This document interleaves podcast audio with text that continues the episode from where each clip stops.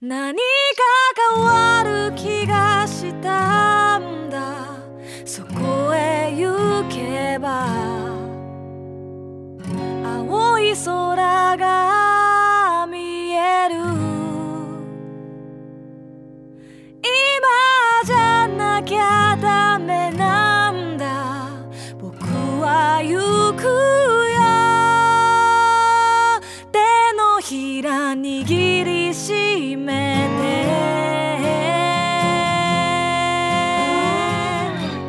てこんばんは実体験のみで構成される旅番組「旅のなる木」の時間がやってまいりました今夜皆さんと一緒に旅をさせていただくのはナビゲーターの菅井清人ですどうぞよろしくお願いしますここの番組では旅という非日常が日常に及ぼす影響について考え人生という旅を楽しむヒントを模索していきたいと思っていますアシスタントにはこの方にお越しいただいていますシンガーソングライターの波平ゆ子です。今日もこの2人で楽しくお届けしていきたいと思ってますよろしくお願いしますよろしくお願いします。明日を思う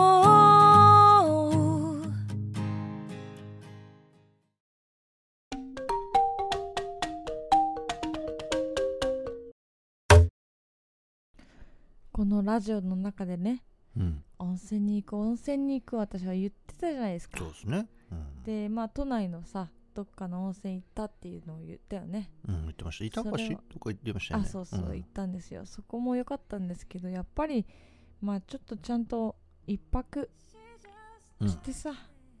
ていうのにね、未だに行けてないんですよ。そうなのそうなの。行くぞー言ってたのに行くぞ言いながらね、未だに行けてない。ダメじゃないでのも今年中に行きたいっていう野望があるのでうん私は調べましたはい行くところが決まりました神お何でしょうか奈川県うん厚木の奥にありますお近場になった七沢温泉おいいねーそう七沢にね温泉がいくつかあってその中のどれかに私は行こうと思いあまーまあまあやっぱ地元の近くで行くってのは悪くないですすよそうそうそうそう地元の近くにいくらでもいい温泉あるんですからそうそうそうそうあーそう七様ねまあね一人でもいいんですけどちょっと一人友達でも誘ってみようかなってうんうんもうこの日に行くんだけど予定があったらどうですかとなるほど予ね定がな合わなかったらじゃあ一人で行ってきますと、うんそんな感じで行こうかなっていうまあまあ秋に行くのもいいですけど温泉やっぱ冬がいいですからねあ本当にですか、うんだからそう思いベますストシーズンまで待ったと思えばいいんじゃないですかあそうですねうんそういうことだと思いますよはい癒されてくださいよそうなんかねインスタライブこの間やらせていただいたんですよはい私あの各週木曜日でねインスタライブをやっていくぞとうんいうふうに宣言しまして、えーこの間第2回のあ第3回結局何回目だわかんないけどうんえー続けていったものがあってその中でもお話ししてたんですけどもいろいろねなんかこうあると私血行がねそんなにいい方じゃないんですようんそういう人はね頭頭皮はいが膨らむんですよねうんわかりますわかんないですそうですね菅井さんは膨まら膨まら膨らまない人種だと思います、はい私膨らむ人種ではいはいでそんな中頭皮マッサージのあの剣山みたいなゴムでできてるやつがあるんですよああ見ましたインスタライブでねそうそうそう、んあれがね異様に自分にフィットしてすごく素晴らしいものだったので、うんうん弟にも買ってプレゼントしましたあ本当はいえー、あ弟さんもちょっとそういう体質なのかなそう私ね弟が2人いるんですけれども、ん、一番下の弟と私は体質に似てるんですよああそうなんだでいや彼もきっとそうなってるだろうということでプレゼントしたらもうう大いに喜びましたねあ本当にはいあ本当だそっか痛いあ本当だここも痛いあ本当だ気持ちいいみたいなうーん感じになってでしょっつってそれをあげてね、うんそっかでもあれじゃないやっぱ血行を良くしていこうってなってくると運動もいいんじゃないのかなまあもちろんその通りなんですけどね、でもあまあ頭を運動って難しいじゃないですか、まあそうですねそうだからそういう頭どう頭皮は難しいですねそうだから道道具を使ってこう取り入れていくみたいなところも必要になってくるわけですようーんそっかそっか、はいおすすめでございます私と同じ体質の方はそうだねぜひ、はいそっか温泉いいですね温泉に行っうてん剣山やって剣山持ってこう、うんうそっんかそっか他にもこのなんでしょうね、はい秋の終わり冬の楽しみなんかありますかあクリスマス来るじゃないですかあそうですねはいで、うん私あのそのなんでしょうねハロウィンとかうんまあハロウィンとクリスマスがこう代表ですよねこう海外から来たイベントとしてまあそうですねだけど別にこう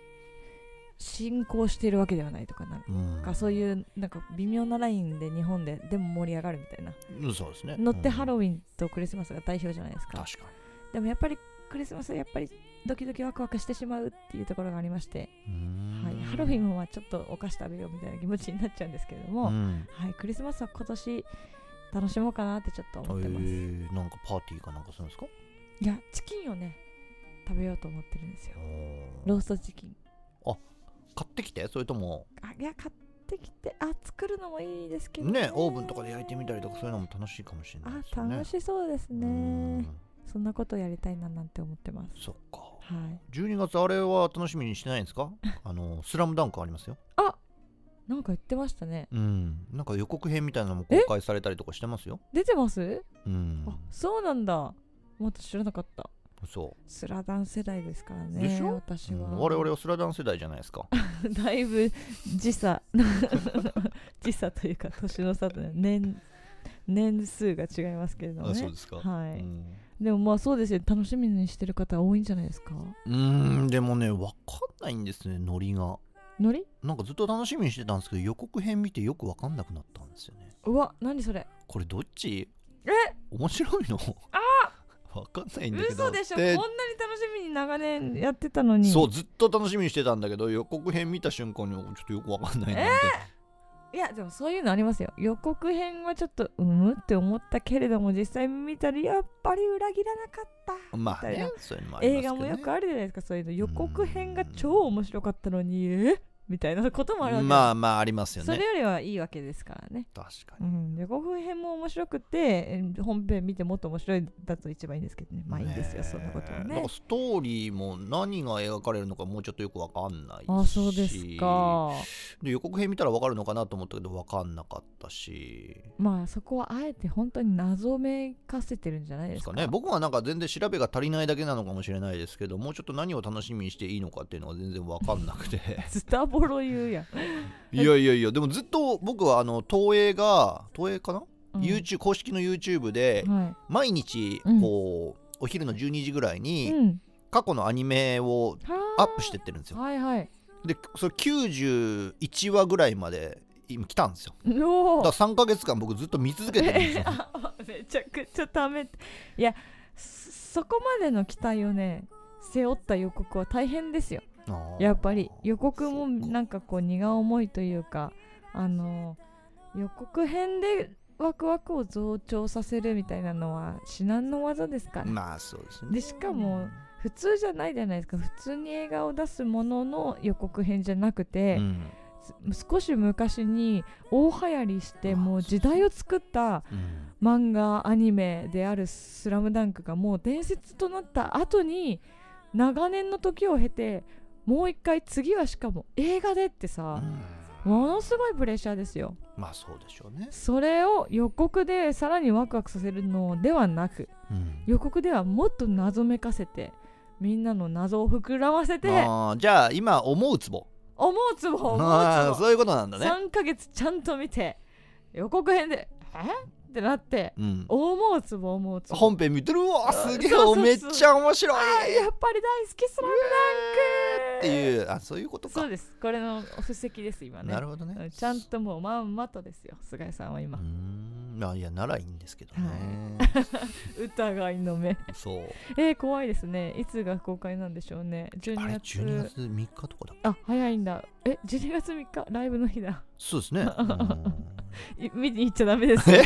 行っちゃダメですからねはイベントに来てくい、だいさやいね、ーでもなんかちょっと皆さんのうんリアクション見てから行こうかなぐらいの気持ちには若干今なってますよ怖いですからねうーんここまで期待してなんかそうなんこですようねがっかりしたくないですから ねうんゲド戦期間で出たらどうしようみたいなゲド戦記もいい作品ですそよういい作品なんだけどねそうすごいがっかり感がなんか世間に漂ってましたそよれはねなんか勝手にみんなねあが、れ冷静に考えると息子さんすごいんだけどないやめちゃくちゃすごいですうよーん私はあの曲も好きですしうんはあなんだっけ違うわここここ何に例えよそううそうそうあ、はいそうですそうです スラムダンク楽しみにしてましょうということで本日のテーマは体調不良はい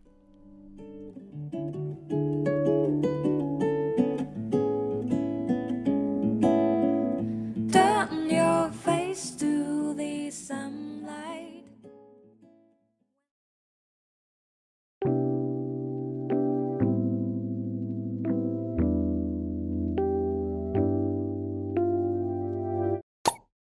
本日のテーマは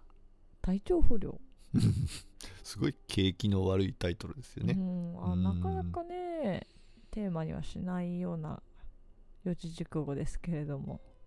四文字熟語なの体調不良ってまあわかんないけれどもでもつきものですよね、まあそうなんですよ、うん旅といえば結局体調不良つきもので、うんで昔やったじゃないですかあの旅の失敗談ってありますあれも結構体調不良ネタ多かったでしょそうですねやっぱここは一番大きいテーマかもしれないですそねうねいるじゃない修学旅行とかでもさ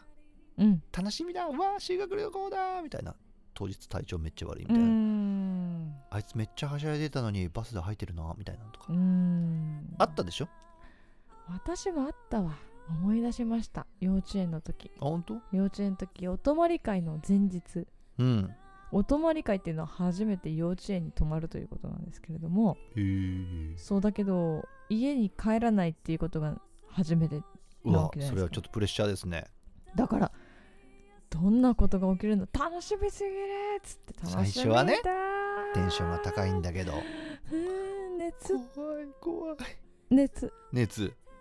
熱出ちゃって発熱して興奮してあしらまらってららららとかねやっぱ楽しみだと熱出したりありますよね体調不良ね、はあいとなんか浪浦さん前なんかどこだっけ日光かなんかでいろは坂で華厳の滝したって話してましたよねいや それは単純に酔っただけですけどバねスによってかう別にんそのとケロッとしてますけどねあそうかそうかまあそう吐きゃねそうそうまあ終わりますけれでどももねまあなんか体質とかでもあるんでしょうね楽しみすぎるとうーん、ねあるのかもしれないね熱。出すとか体調崩しちゃうとかねそういう私の友人でもいるんですよあ、そうなのそう一人ねすごいあのインスタグラムのストーリーとかではい。明日から行ってきますみたいなうんうん。この海この白い白い雲青い空この感じに行ってきますよ沖縄とか行くのかなうんって言って次の日のストーリー今ここにいます入院してる、えそう感じとかね、まあ、普通に心配になるんですけどねなんでまあ、その後でも元気になってあの翌週とか翌々週とかにあのずらしてねうん。あの沖縄行けたっていうのを見たりとかしてああよかったみたそいなう感じそでう。見てたりするんですけど大人になってからのそのねこの楽しみすぎて体調崩しちゃうみたいなのは本当にただただ心配になりますよね。まあそうですあね。ーなんかこううん体質なのかなみたいな結構あーその子はちょっとその頻度高めだからそっか。そうどう大丈夫かなって心配になるんですけどまあいけて結果的に元気になっていけてるのでねうんまあ多分大丈夫なんでしょうけどでもそっかなんかありますね大人になってからもそういうことあるんだなみたいうな、んで旅先で体調不良になるパターンが一番嫌ですよねまあそうですね。僕はね、でも多いんですよ、実は。あそうですか多分何回か経験あるんですよね。まあそれそれだけ旅行ってるっていうのもあるんですよ。あまあ回数がねそう回数が回数なんでまあその体調が悪いっていう時もまあ多くはなるんですけれどもよく覚えてるのがねまずね近年ね台湾からの帰りかなはあで向こうの空港で飛行機に乗って日本行きの便ね、うん帰り道飛行機に乗って離陸したぐらいからあれ変だぞってなり始めて、うんすごく寒いんですよはでブルッブル震えてきて、うんやばいやばいってなってこれは熱がこの後出るやつじゃんみたいなあうんで成田に着くじゃないですか、はで成田から都内まで車でなんとか運転して帰ってくるんですよいよく運転できたもうそうしないとだ仕方ないじゃん帰れないし空港で倒れてるわけにもいかないしっつってで,、そうなんなんとか帰ってきて家のお風呂を沸かすわけですすねよ、うん入るんですけどそれでももう震えが止まらないんです風じゃないねでしょううんこれやばいなってなって次の日病院に行ったらやっぱりインフルエンザでした、ああそれはきついね台湾でもらったインフルエンザよく帰ってこれましたねねギリギリのタイミングでしたけれどはもあうーんそうですかあとは初めてヨーロッパに行った時うん僕初めてのヨーロッパはオランダだったんですけれどいいもなうんでオランダ行っていろんなとこ見て回って帰りの飛行機、うんこれね帰りばっかなんだよなんかあるの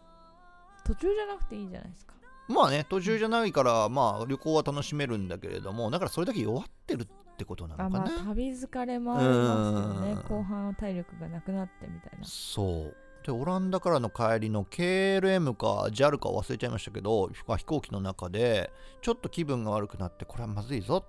でトイレに吐きに行こうとして立ち上がって何歩か動き始めたらフラフラフラってして、うんもう目の前がこうふわーっとこうく黒くなっていくんですよ視界とかあやばいやばいやばいってでもう自分が倒れ込んでいくのが分かるんですよあれでなんとかこうがたいのいい人を見つけてそこに倒れ込むみたいなおー硬いところ行くと怪我するから、 あちょっと一瞬冷静冷静なんだそうすると冷静なんですとにかあくー倒れ込むのにこう椅子とかの角にガーンって頭ぶつけたりとかしたらダメだとにかくなんか大きい人のところに落ちていこうみたいな感じですごくがたいのいい人がいたんでその人のところにバサーン倒れ込んでいったっていうのありがとううわーなってましたけど、うんびっくりしまし たねガタイがいくらいいからってそんな急にそんな人を救うみたいなそうそうだから「スラムダンクで言うと桜木花道がもう頑張ってルーズボールを追いかけてってはいパーンって飛んでベンチでこう背中打つとまずいから安西監督をクッションにするみたいなーあの感じなるほどねそうはいかそうか、 あそんなことをしたんですね なんか軽く聞こえるけどでも真っ暗になってますからね目の前そう結構心配は心配ですねそうでそのがたいのいい方もうんアイマスクとかしてずーっとぼーっとしてる感じだったから突然バーンなりが来てうわめちーゃくちゃかわい そなってましたうけど、めね、ちゃくちゃかわいそうでもすごい心配してくれてねそりゃそうだよん大丈夫か大丈夫かそりゃそうだよ してくれてねえじゃないよそうそりゃそうだよ 迷惑かけたらもう菓子折り持っていきたいよすいませんおそんとすいませんありがとうございますそうなんですよ今ここにいなかったかもしれないですからね頭カーンと割ってあねまあねううんんそうなんですよ何回かあるんですよ命の本陣だよ本当に、うん涙さんは全くない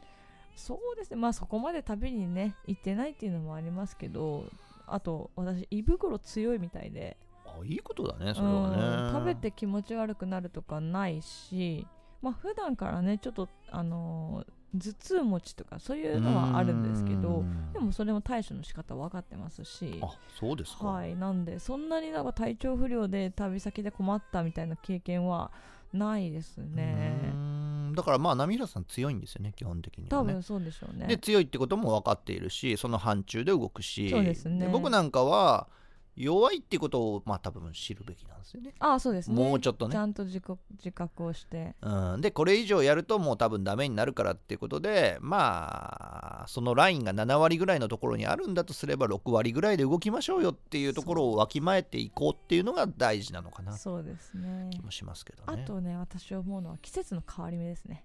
ほう季節の変わり目にもし旅に出るってなった時は普段の、えー、70%しか力が出せないと思ってあーそうなんですか行動した方がいいですねへえ自分でも予期せしない感じの体調不良とか来ますから確かに日本の季節の変わり目にしかも季節が全然違う国に行くわけでしょそうそうそうそうそうそうそうまあやっぱ疲れますよねそうそうそうそううーん服装とかまあ歩くとかもねうんいやいろんな環境が変わるってそれだけでこう体的にはストレスがかかりますからうーん心がいくら楽しくてもまあそうですよそねしたらあれあれふとした時に目の前真っ暗倒れてたとかさ、うんそんなことが起こったら大変ですからねまあそうなんですよね、はいだからあの旅行保険とかもねああ大事ですよね大事ですよね、うんうん必ず入りましょうねはいまあそんな感じで今日ははいちょっとパッとしないテーマですけれども、いやでも大事なテーマで大す事なテーマはい体調不良お届けしております Between the raindrops 行ったり来たり Don't stop 明日には止んでも今は Walking in the raindrops 止まない雨 Between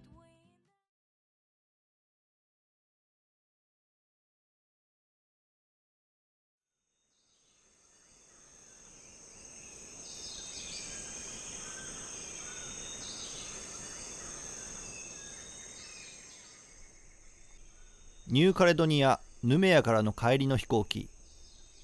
離陸し安定飛行に入った直後僕は体調に異変を感じました気持ち悪くて吐きたい気がするのですがしばらく我慢していると一気に汗が噴出してきて僕はトイレへと駆け込みましたそれからは吐くは下すはでトイレから離れられなくなり鏡に映る自分が明らかに弱っているのが分かりました一体どうしてこんなことになってしまったのか考えられるのは空港に向かう直前に食べた日本料理くらいです五つ星ホテルル・メリディアンにある和食レストラン将軍であれば安全だろうと刺身などの生ものを食べましたがその何かに当たったのでしょう食中毒というのは不思議で同じものを食べても症状が出ないことがあって体調や体質どこを食べたかなど微妙な違いで変わってくるものです旅の最後で疲れていたのもあって私はそのジョーカーを引き当ててしまったのでしょうがこれは幸か不幸か微妙なところですこれがニューカレドニア滞在序盤に起こっていればもう旅どころではなかったですしまともに食事も楽しむことはできなかったでしょうしかし全てを楽しみきった最後の食事であたり帰りの飛行機で苦しんでいるわけでニューカレドニア旅は十分に楽しむことができたのです成田までは8時間半ぐらいのフライトですが最初の3時間は上下上下と苦しみ続けもう何も出るものがなくてもその苦しみがやむことはありませんでしたあまりにも長いトイレ使用は薬物を疑われるので少し落ち着いたタイミングでトイレの外に出て客室乗務員にこの事情を伝えました乗務員が私の荷物を確認しもう一つのトイレを使用するように指示したので僕は水を一本だけ持ってしばらく出てこないと言って再びトイレにこもりました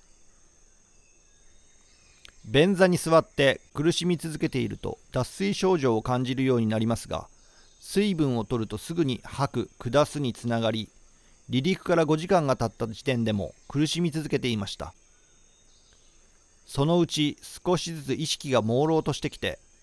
ニューカレドニアでの楽しかった時間が走馬灯のようによみがえってきましたニューカレドニアは天国に一番近い島と形容されますが僕もこのままトイレで天に召されるのだろうか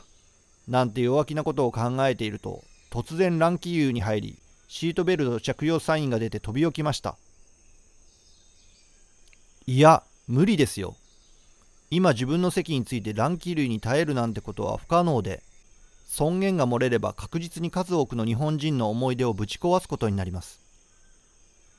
僕はベルト着用サインを無視してトイレにこもっていましたがシートベルトもないトイレの便座に座って乱気流に耐えるのもまた別の種類のエネルギーを使うものです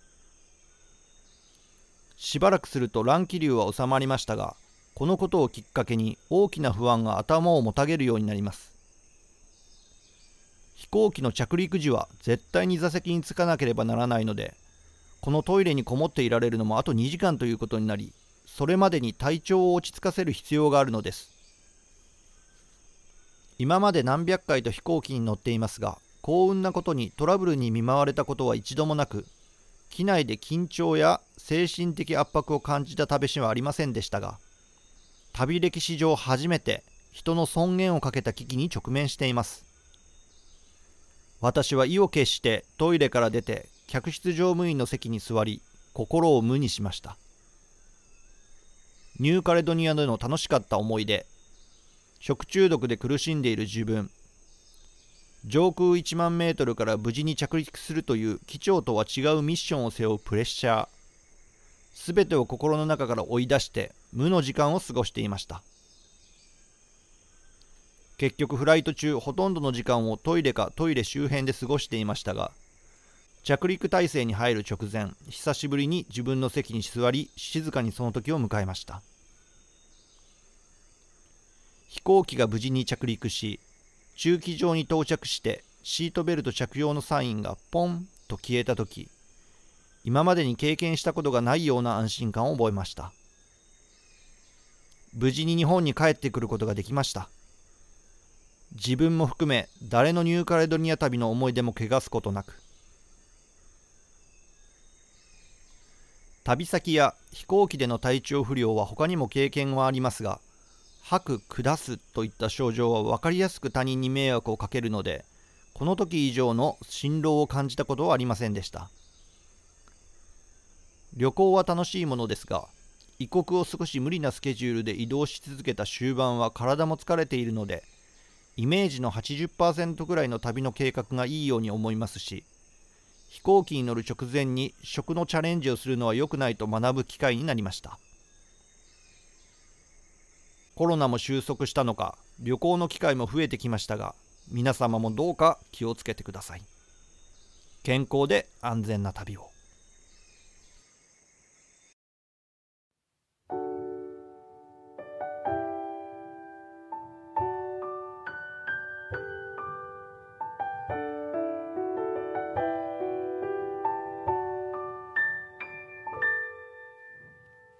長い大変でしたねそう本当に大変でしたねもうこんな危機ないですよ乱気流とかねうん大変だっただろうないや本当に乱気流の時とかだって自分がもうバーンって上にうんうんもうね、飛んでっちゃう